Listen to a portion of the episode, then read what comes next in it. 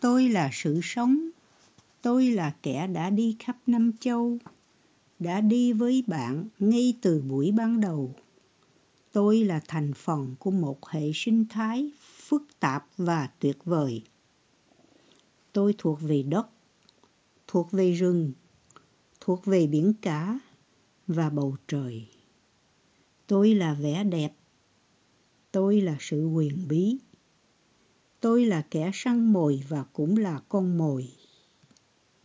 Tôi luôn luôn biến chuyển. Môi trường là yếu tố của tôi. Tôi thích cô độc.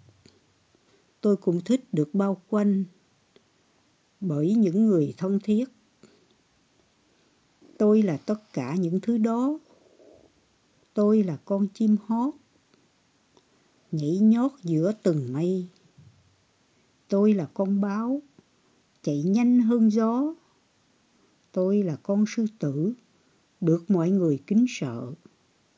Tôi là con voi hiền lành, thành viên lừng lẫy của cả một bầy.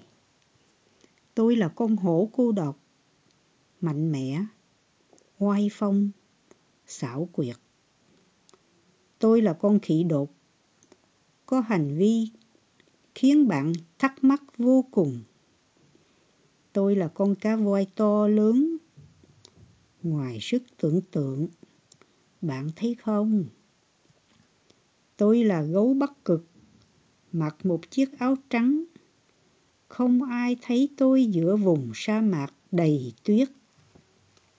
Tôi là tất cả những thứ đó. Tôi thấy, tôi nghe, tôi thở. Vậy mà, mỗi ngày tôi sẽ mất đi một chút. Biến mất đi trong im lặng của người. Sau này, đối với con cháu bạn, tôi chỉ còn là một kỷ niệm. Tôi là tiếng nói mà không ai nghe thấy nữa. Và rồi chẳng bao lâu, tôi sẽ chỉ còn là một huyền thoại mà thôi